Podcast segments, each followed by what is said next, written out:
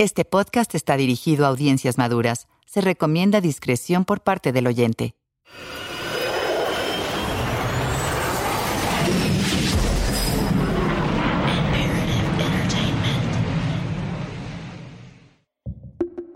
Una nota rápida.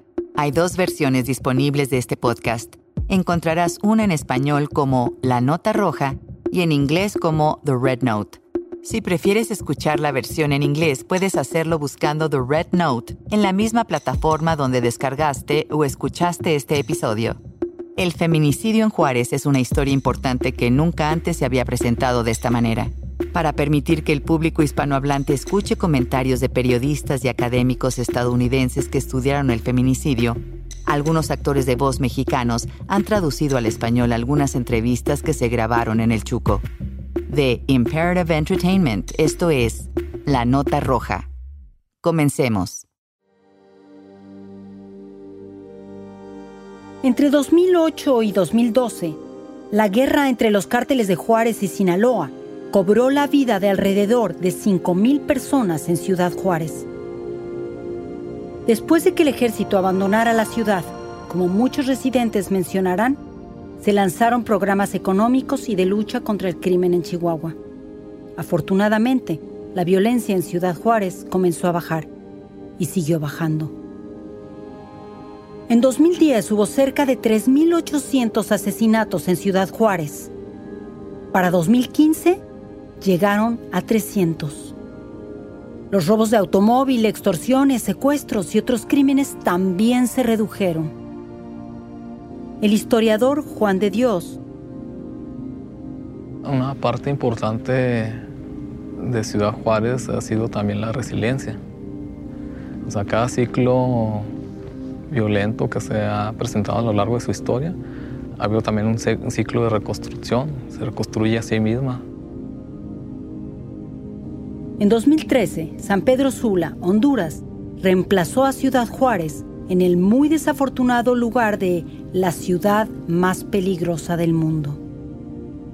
Durante más de una década, los feminicidios en Ciudad Juárez y los eventos ocurridos alrededor de este tema, tales como el arresto de Sharif o los casos del campo algodonero y de Arroyo de Navajo, fueron el principal sostén de los periódicos de nota roja de la ciudad. En México, se llama nota roja a la cobertura noticiosa de actos explícitos de violencia. Después de dos décadas y una guerra contra el narco, la historia de los feminicidios de Juárez ya no es noticia. Los líderes políticos y empresariales evitan el tema por miedo a causar más daño a la imagen de la ciudad y por tanto no atraer inversión. La prensa mexicana está más interesada en hacer conteos de muertos a raíz de los enfrentamientos entre cárteles que en cuestionar a las autoridades a fin de informar sobre nuevas pistas que propicien condenas ejemplares. Las niñas y las mujeres fueron abandonadas y olvidadas una vez más. Pero en Juárez todavía hay miles de familias que intentan curar las heridas causadas por la guerra. Esa guerra que les dejó sin hijas, sin madres, sin esposas. Para estas familias es muy difícil seguir adelante. José Luis Castillo ha sido residente de Ciudad Juárez toda su vida. Mi hija desapareció en el 2009, cuando estaba el índice más grande de desapariciones aquí en Juárez cuando lamentablemente uno pegaba una pesquisa en un poste y ya la gente no volteaba a verla, ya nomás decían, ah, otra más. Y este decíamos, ¿cómo hacemos para que miren la foto de, Esmeralda? ¿Qué hacer para que, para que miren la foto? No es que las otras niñas no me importaran, no es que las otras niñas no me dolieran, pero el interés es mi hija. Es mi hija. Yo no digo las demás, no, no las busque, no. Pero como todo padre, pues yo quiero la mía. Este es el episodio 10 de La Nota Roja. Un dolor incapaz de olvidar. Mi nombre es Lidia Cacho.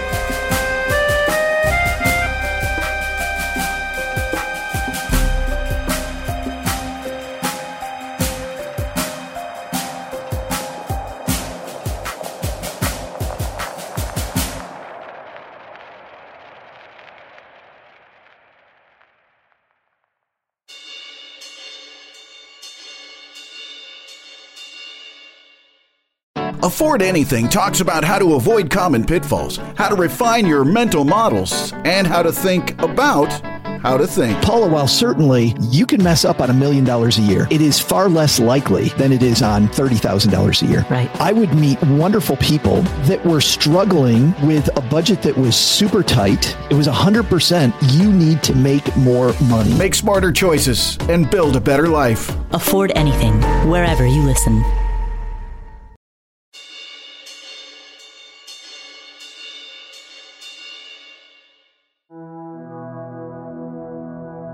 Debido a los imprecisos registros de las autoridades mexicanas, es imposible decir cuántas mujeres han sido asesinadas o desaparecidas. Partiendo del principio de los feminicidios en Juárez, más de dos décadas después de que se encontraran los primeros cuerpos en el desierto, la mayoría de las pruebas forenses en casos de feminicidio están perdidas o han sido contaminadas. Para muchas familias, no parece existir esperanza de que los feminicidas o secuestradores enfrenten a la justicia. Y sin embargo, siguen luchando.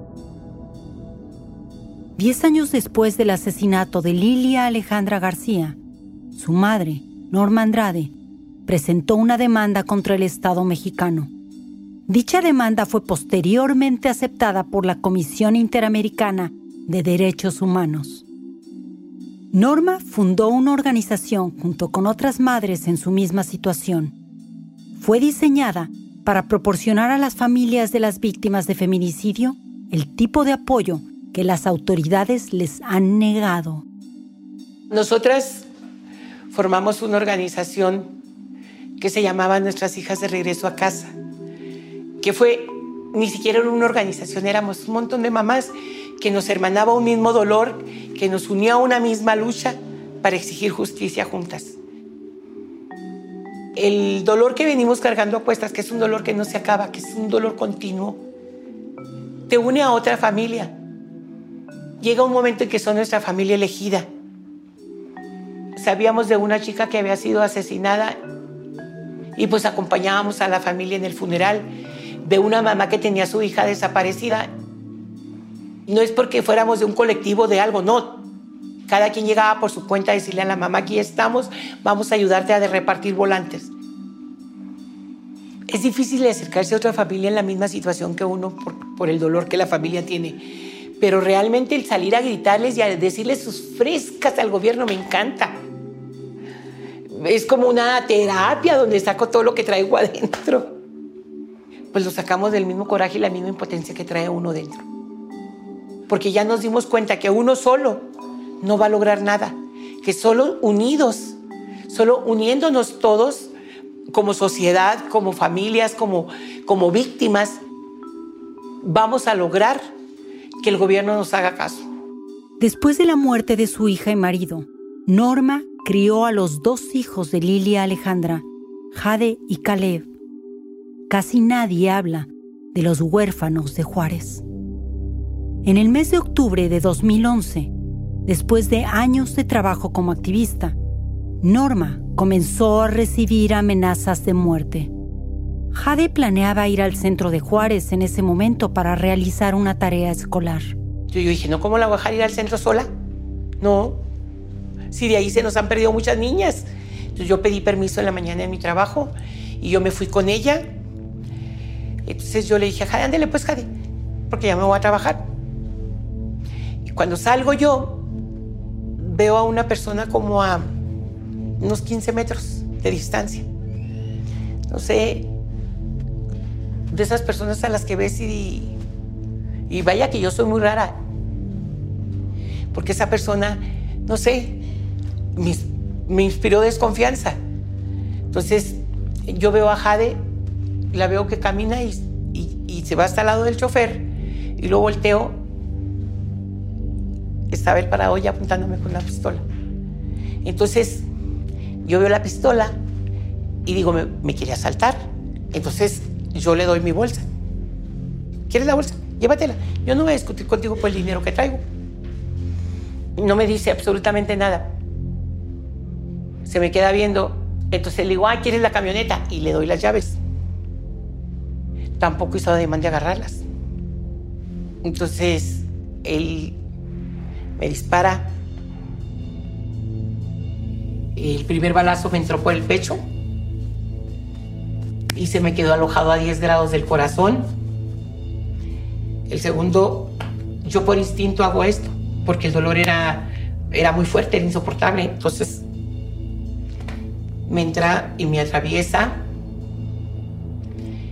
Y las otras tres me atraviesan por el hombro, me salen por la espalda y quiebran el vidrio de la camioneta.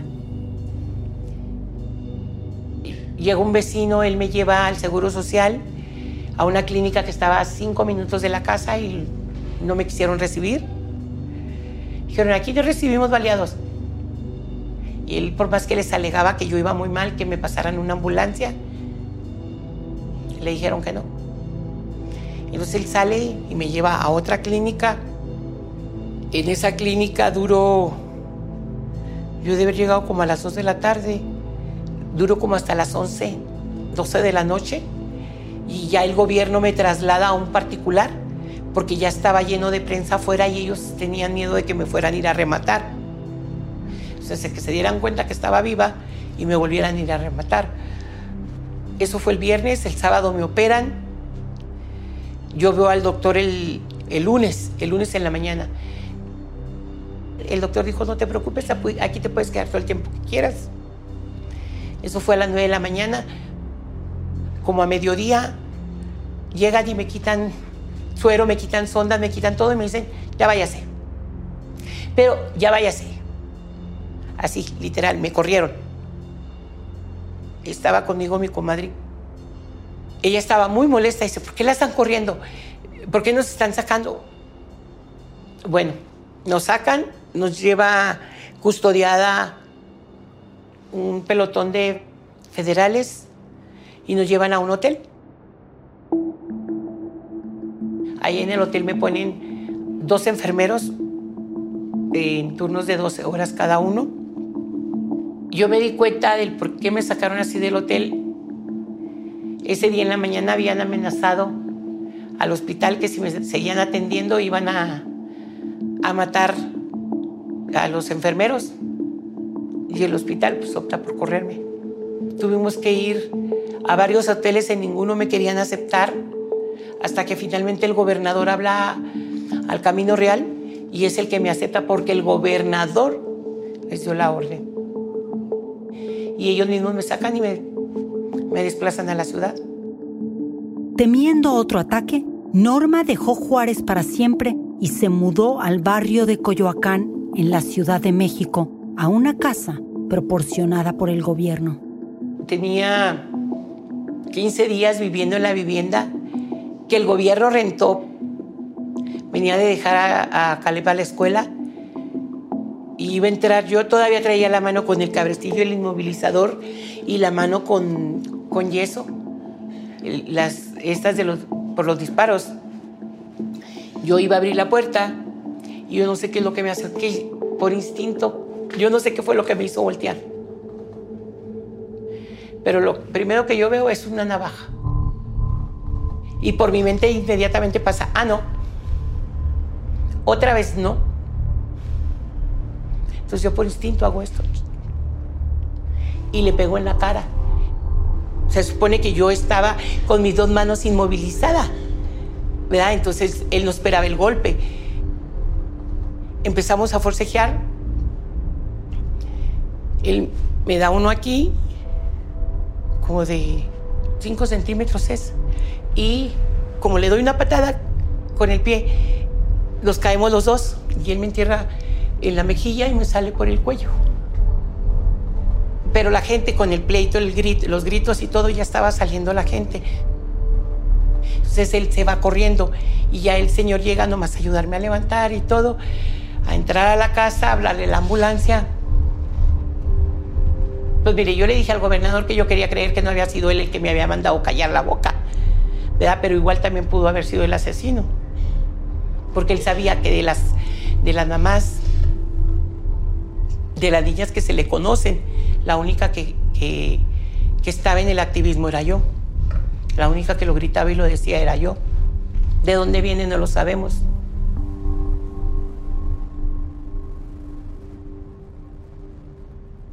Yo digo que yo soy tres normas. La norma que fue abuela y se convirtió en mamá y después se hizo activista, que era una madre exigiendo justicia.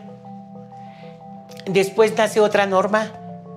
Después del atentado, cuando me veo obligada a desplazarme de Ciudad Juárez, yo digo que nace otra norma que empieza a convivir con las feministas y a conocer sobre el feminismo y sobre otro tipo de derechos que, que no conocían. Yo creo que hace falta voluntad, tanto política como humana, para resolver la situación. Hace falta que también como sociedad nos involucremos y dejemos de ser tan permisivos y de criticar a las a las víctimas diciendo que ellas se lo buscaron, que para qué andan tan encueradas. Me tocó andando con mi nieta, traía una minifalda y pasó una señora y le jaló la falda para bajársela más, porque se le hizo que la traía muy rabona. Hasta Jade volteó y así como que a Jade le sorprendió, porque lo que menos espero es que fuera una mujer quien le bajara la falda. Ese tipo de actitudes que fomentan lo que está sucediendo, yo creo que hace falta que nosotros como, como sociedad lo cambiemos, que empecemos a vernos como mujeres que merecemos respeto, que merecemos andar libres en la calle, que merecemos estar en medio de una sociedad en donde se nos respete. Esas libertades debiéramos poderlas tener, porque el hombre la tiene. Entonces, creo que también es un derecho de nosotros tenerla sin embargo no lo tenemos.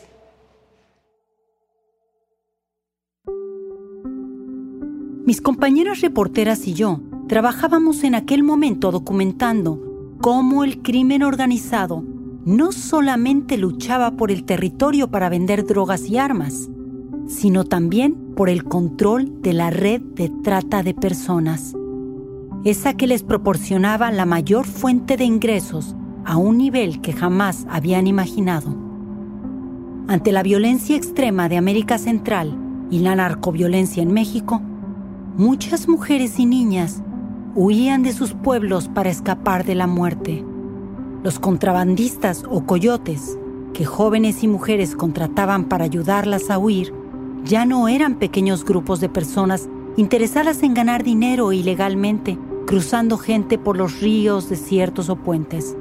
Ahora, los grandes cárteles se habían apoderado de estos negocios y las mujeres y niñas se convirtieron en mercancía. Recuerdo que le pregunté a un traficante de personas sentenciado cómo había logrado esclavizar y cruzar de contrabando a 20 jovencitas de 16 años desde México y las había vendido a un burdel en Nueva York. Fácil, dijo. Donde hay demanda en el mercado, buscamos el producto. La frontera es el lugar perfecto para buscar.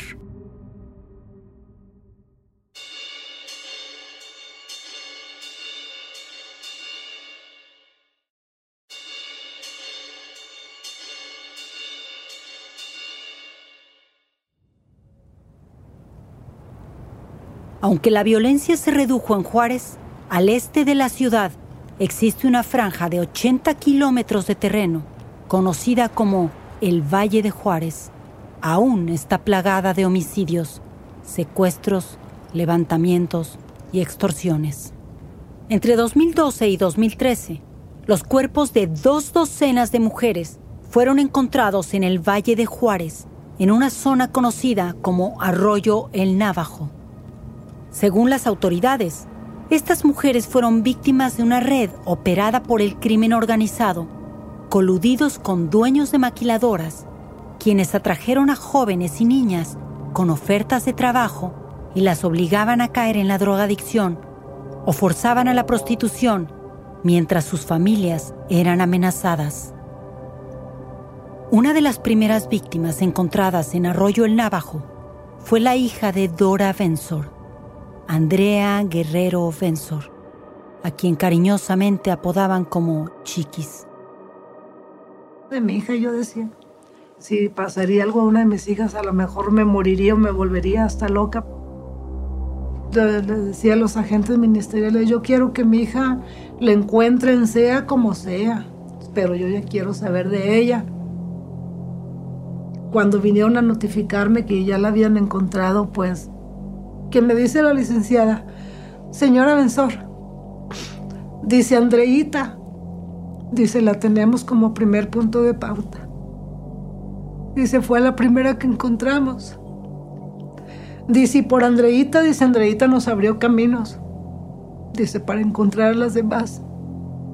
Le digo, ¿a poco sí? Como diciéndome, siéntase feliz. Entonces le dije yo, ay, yo sé.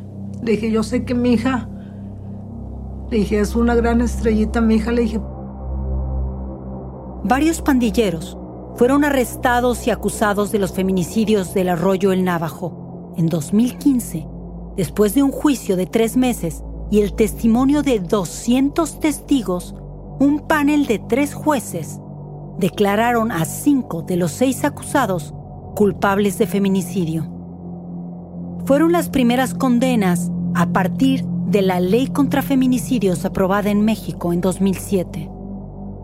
Los acusados fueron condenados a 697 años de prisión cada uno y se les ordenó pagar más de 50 mil dólares o un millón de pesos por concepto de indemnización a las familias de las víctimas.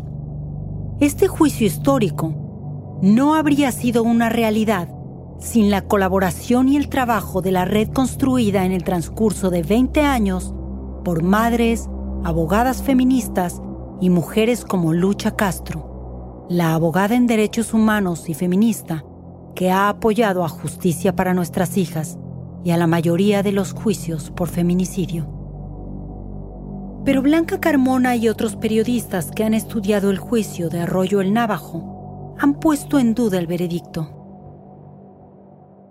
Se hicieron tres juicios orales y nosotros lo que concluimos fue que la Fiscalía utilizó testigos aleccionados o testigos falsos para poder probar la responsabilidad de cinco personas.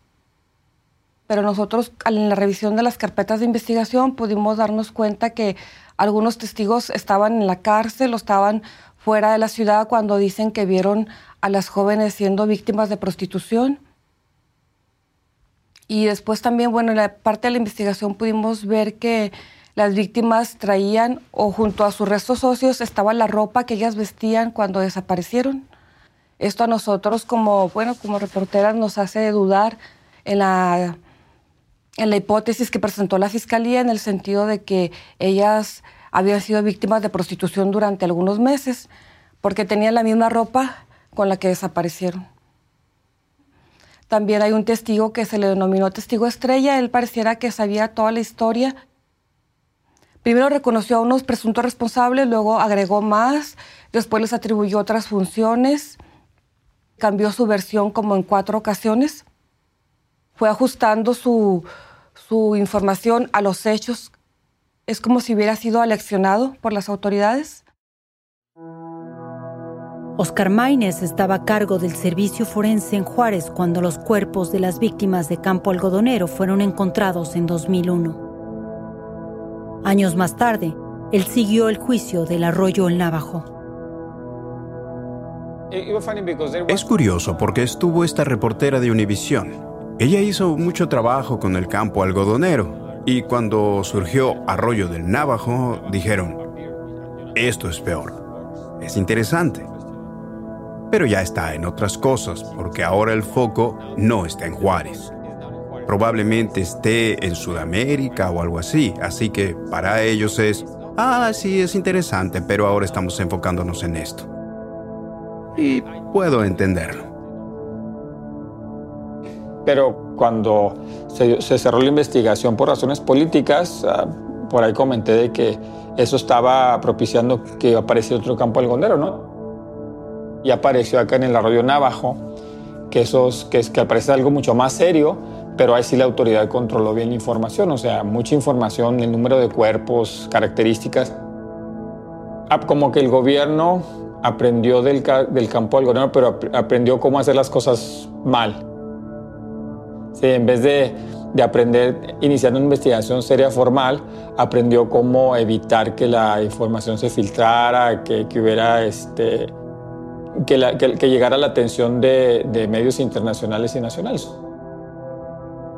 José Luis Castillo, padre de Esmeralda, desaparecida en 2009, también sospecha de las sentencias de Arroyo el Navajo.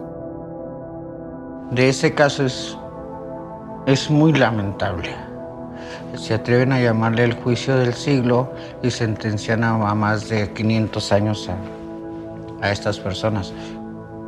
Yo no puedo decir si estos señores son inocentes o son culpables. Yo lo que pregunto, ¿y las pruebas científicas? ¿Dónde están? Creemos que no va a pasar, dos años no pasan para que el caso se les caiga. No porque sean inocentes o sean culpables sino simplemente porque están armando, están deteniendo el expediente, están deteniendo la investigación con alfileres. En ninguno de los casos se encontró ropa, se encontraron evidencias de que ellos las levantaron o que ellos las tuvieron en custodia. Y al no haber esto, pues es fácil que se les caiga. Este fenómeno, las desapariciones aquí en Ciudad Juárez, viene pasando aproximadamente desde el 95.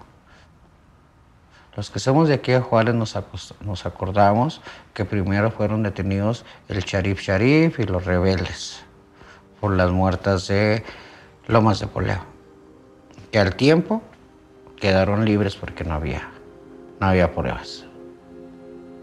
Después siguieron desapareciendo las jovencitas, siguieron apareciendo muertas Vino la otra administración y detuvo a la banda de los camioneros, el Tolteca, el Cerillo y, y los otros.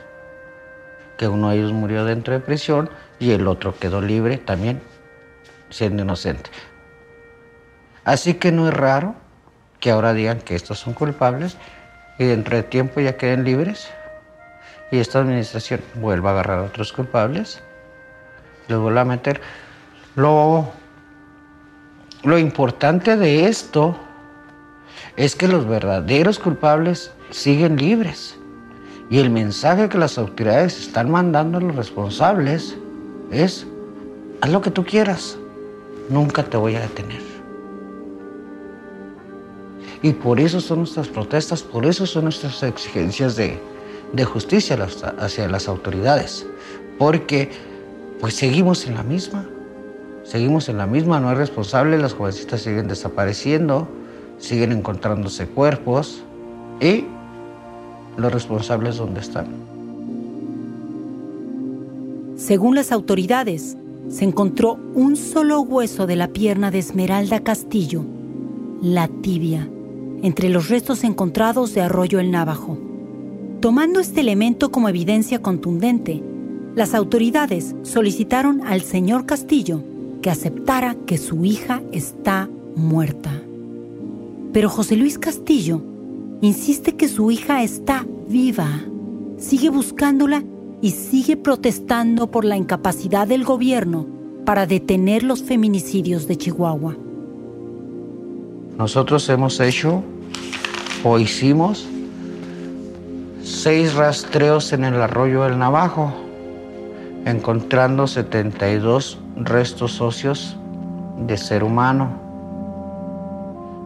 Estos rastreos los hicimos porque se presume que se encontró un resto de, de mi niña Esmeralda en el arroyo del Navajo. Se presume que se encontró una, una tibia, una tibia derecha, y con eso, pues lo mandaron al departamento de, de homicidios.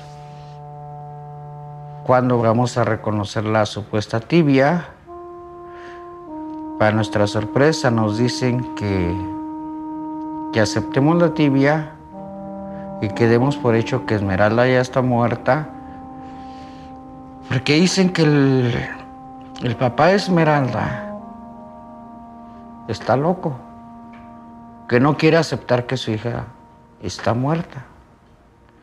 Pero ¿cómo aceptar una cosa que no me entregan pruebas científicas? Que nada más es porque ellos me dicen eso. ¿Cómo aceptar eso? Hay veces, como todo ser humano, me canso. Pero ahí tenemos su cuarto todavía de ella. Y está una foto de ella, de, mi niña.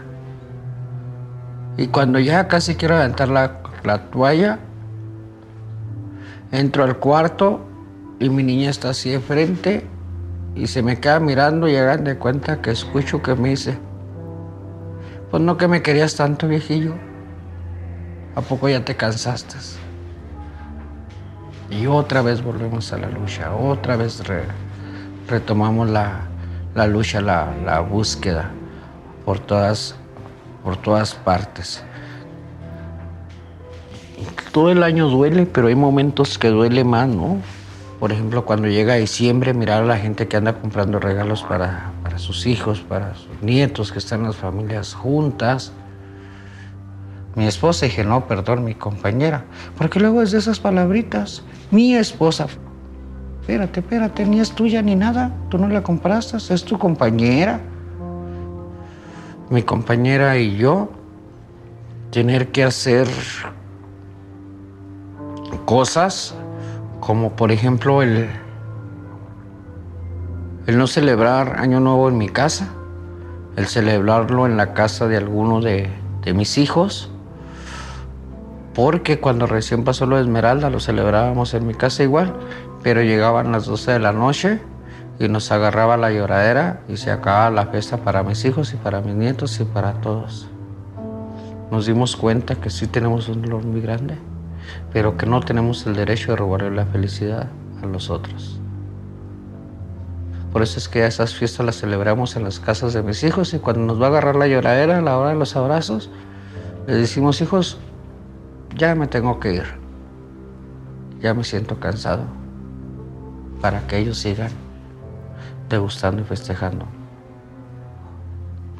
Nos cuesta trabajo mirar a nuestros hijos reír, mirar a nuestros nietos jugar, mirar a todo aquel algarabío que se hace cuando se junta la familia y decir, ¿y mi Esmeralda? ¿Dónde está? Y tenerte que quedar callado, tenerte que decir, aunque quieres gritar, Esmeralda, ¿dónde estás? Tenerte que quedar callado, no decir nada, porque el decir eso le apagaría la alegría a los demás. ¿Y quién soy yo para robarle la alegría a mis otros hijos? A mis otros nietos. Mas, sin embargo, les agradezco que en cualquier acción que se hace para Esmeralda, ya sea manifestación, ya sea búsqueda, ya sea exigir, lo que sea, ellos llegan y me dicen, aquí estoy, abuelito. ¿En qué te ayudo, abuelito? Entonces, ir mirando todas esas cosas, le demuestran a uno que, ahí están con nosotros, que no tengo que robarles alegría, que el día que yo deje este mundo, ellos dijeran, el día que se perdió Esmeralda, mi abuelito se murió. Mi abuelito se volvió triste. Yo lo que quiero que digan mis hijos es, mi abuelito fue un gran luchador por las causas justas. Nada más. Ni tan buena gente que era, ni nada de eso. Sino seguimos luchando y seguimos buscando a nuestra hija, a todas las demás hijas y vamos a levantar la voz por cualquier persona, ya sea hombre o sea mujer. Cuando sea necesario, ahí vamos a estar.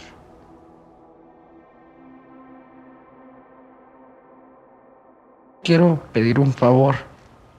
Yo sé que esto que ustedes están haciendo se va a transmitir en algunos lugares, no sé dónde. Pero por favor, si alguien sabe de mi Esmeralda, si alguien me la ha visto, o Esmeralda, tú casualmente estás mirando esto que estamos filmando ahorita, lo único que te puedo decir, hija, te estamos esperando con los brazos abiertos. En las circunstancias que estés, hija. No importa cómo estés. No importa si tienes hijos, no importa si tienes servicios, no importa nada, mi amor. No importa nada.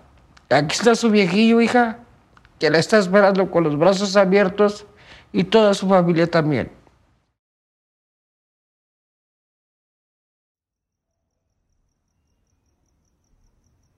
Dora Bensor. Dice que una madre siente sí el dolor, luego, luego siente cuando, cuando algo le pasó a su hijo, que falleció, que esto y que el otro. Pero de Andrea yo no he sentido así. Como que sí, como que... Pues no sé, yo a veces sigo esperando a mi hija. Yo la sigo esperando a veces, pero pues... Pero pues me dijo, pero sí, pues el ADN no miente. Esos estudios no mienten, por eso es ahí donde ya me quedo. Digo, no siento nada, pero pues yo sé que eso no miente. Cuando se hace de noche que ya me acuesto, yo le digo, Dios mío, mándame aunque sea un segundito a mi hija que me diga algo. O a lo mejor será porque yo pido mucho. Yo le digo a Dios, mándame a mi hija en un sueño, quiero que me diga qué pasó, quién fue. ¿por qué le hicieron eso? Digo, a lo mejor es de más lo que pido, por eso no la sueño. Y por más que yo le, le hablo, yo sé que... Y le dije yo, Andrea, tú sabes, mi hija, dile a Dios donde te tenga, dile que yo ya no quiero estar aquí. Ven por mí, mija. Cansada no me siento, sino que yo no quiero estar enferma y no tengo dinero para atenderme, tú lo sabes. Entró la niña y me dice, abuela, ¿con quién hablas? Le digo, no, mija, yo sola estoy. Con Chiques, ya te oí, dice. Pero Chiques no te escucha.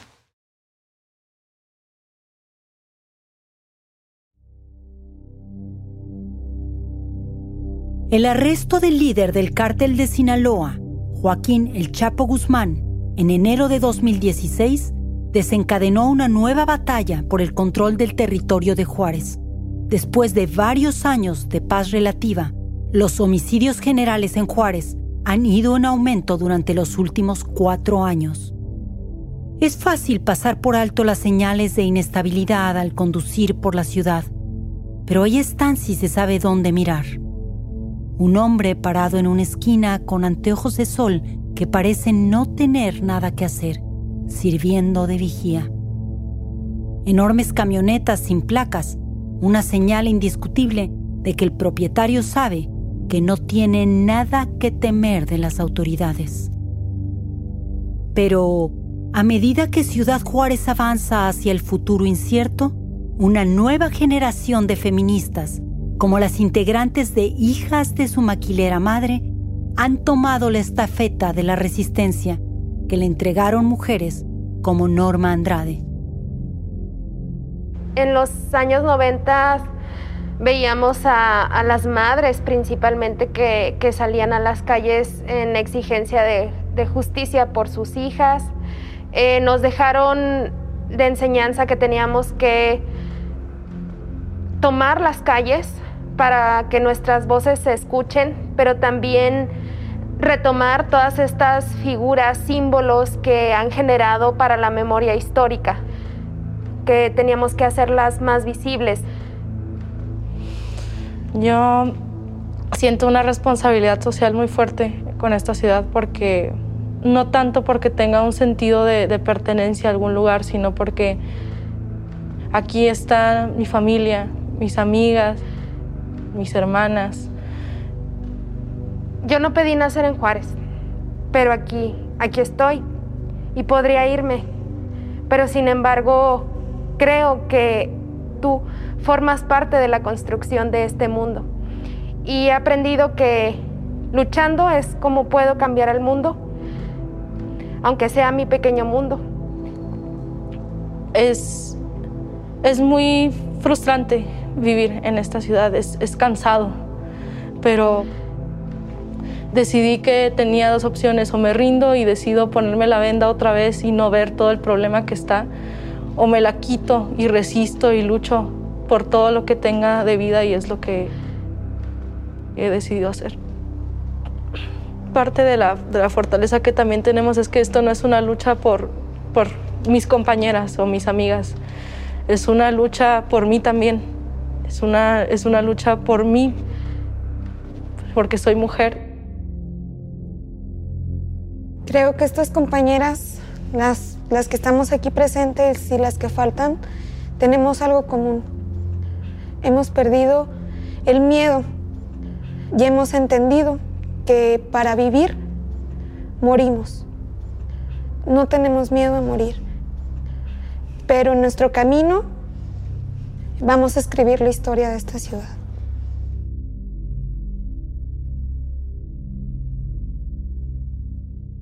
El día en que entrevistamos a las mujeres de la organización, hijas de su maquilera madre, en el sótano de un estacionamiento cubierto en Ciudad Juárez, las representantes de esta colectiva llegaron con el rostro cubierto, con lo que parecía una mezcla entre hijab y una máscara de lucha libre.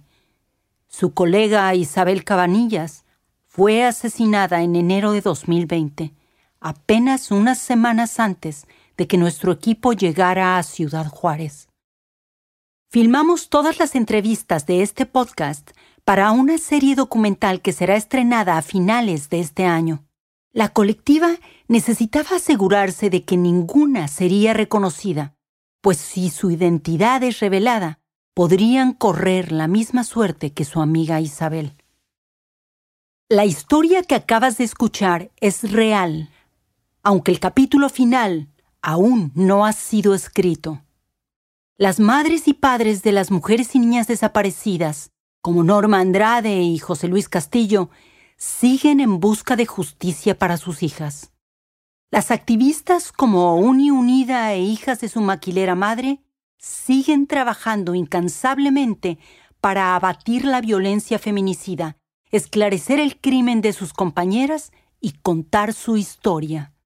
Otros grupos de activistas en todo México mantienen vivas las protestas contra el machismo y exhibiendo la inoperancia del gobierno para detener los feminicidios y desapariciones de mujeres y niñas.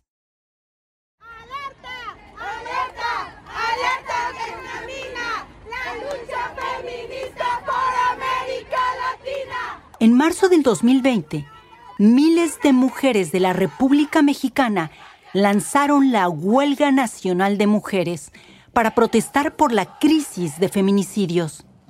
La llamaron Un día sin nosotras. Miles de mujeres y niñas tomaron las calles para exigir el fin de los feminicidios. Montaron presentaciones y performances, corearon canciones feministas y lo más importante, se abrazaron apoyándose unas a otras y elevaron el espíritu del movimiento.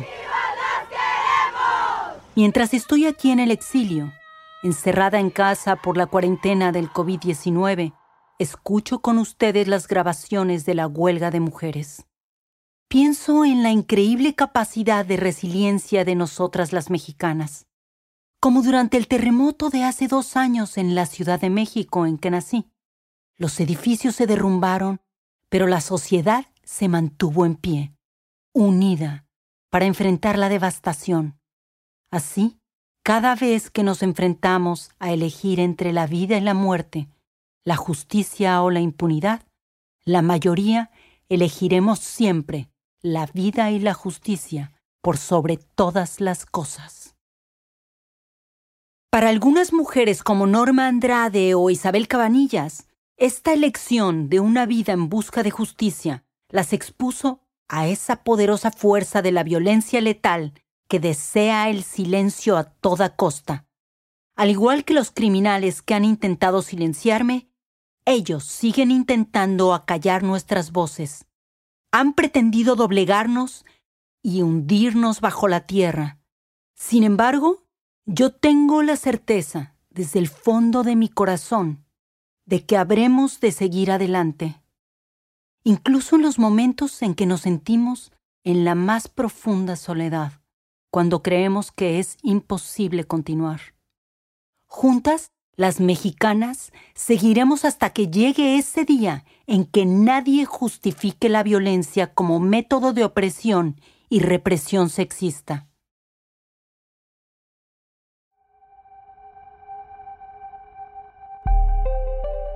La Nota Roja es una producción de Imperative Entertainment, presentada por Lidia Cacho y escrita y dirigida por Craig Whitney. Los productores ejecutivos son Jason Hoke y Lidia Cacho. Yo, como productora principal, Estefanía Bonilla Hernández y como productores Laura Caulfield, Will Wallace y Craig Whitney. La investigación y las entrevistas fueron realizadas por Alicia Fernández. El sonido directo fue realizado por Nicolás Aguilar Jiménez y el diseño sonoro por Javier Umpierres. Tom Kurken realizó la ingeniería de grabación en Los Ángeles.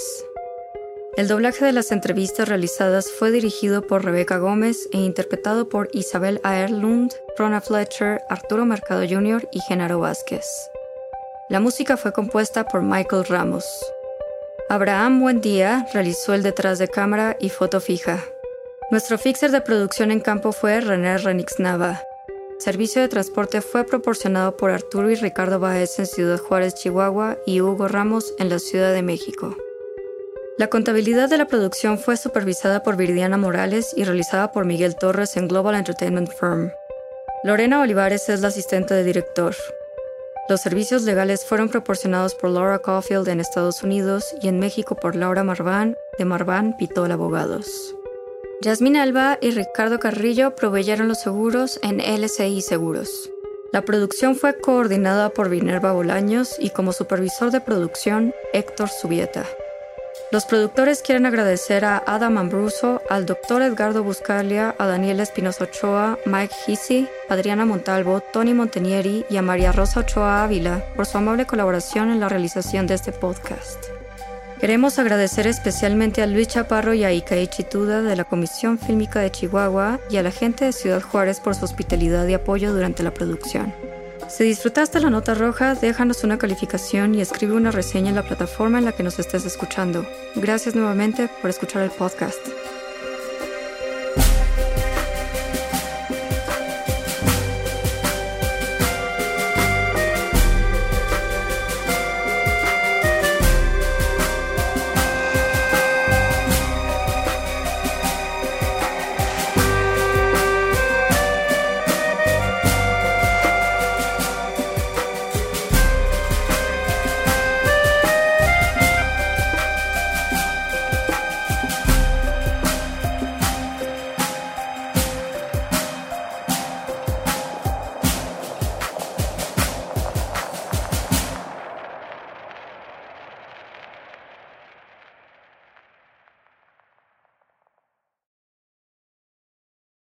Bigger Pockets portfolio of podcasts are worthy of your investment. We're having a real conversation as real real estate investors. New episodes available every day. It's important to buy where it makes money and not necessarily where you want to travel to. Bigger Pockets, On the Market, Rookie Real Estate, or Money Podcast. The purpose of flipping is to create more cash so then you can reinvest into other types of properties. The Bigger Pockets Podcast on YouTube or wherever you listen.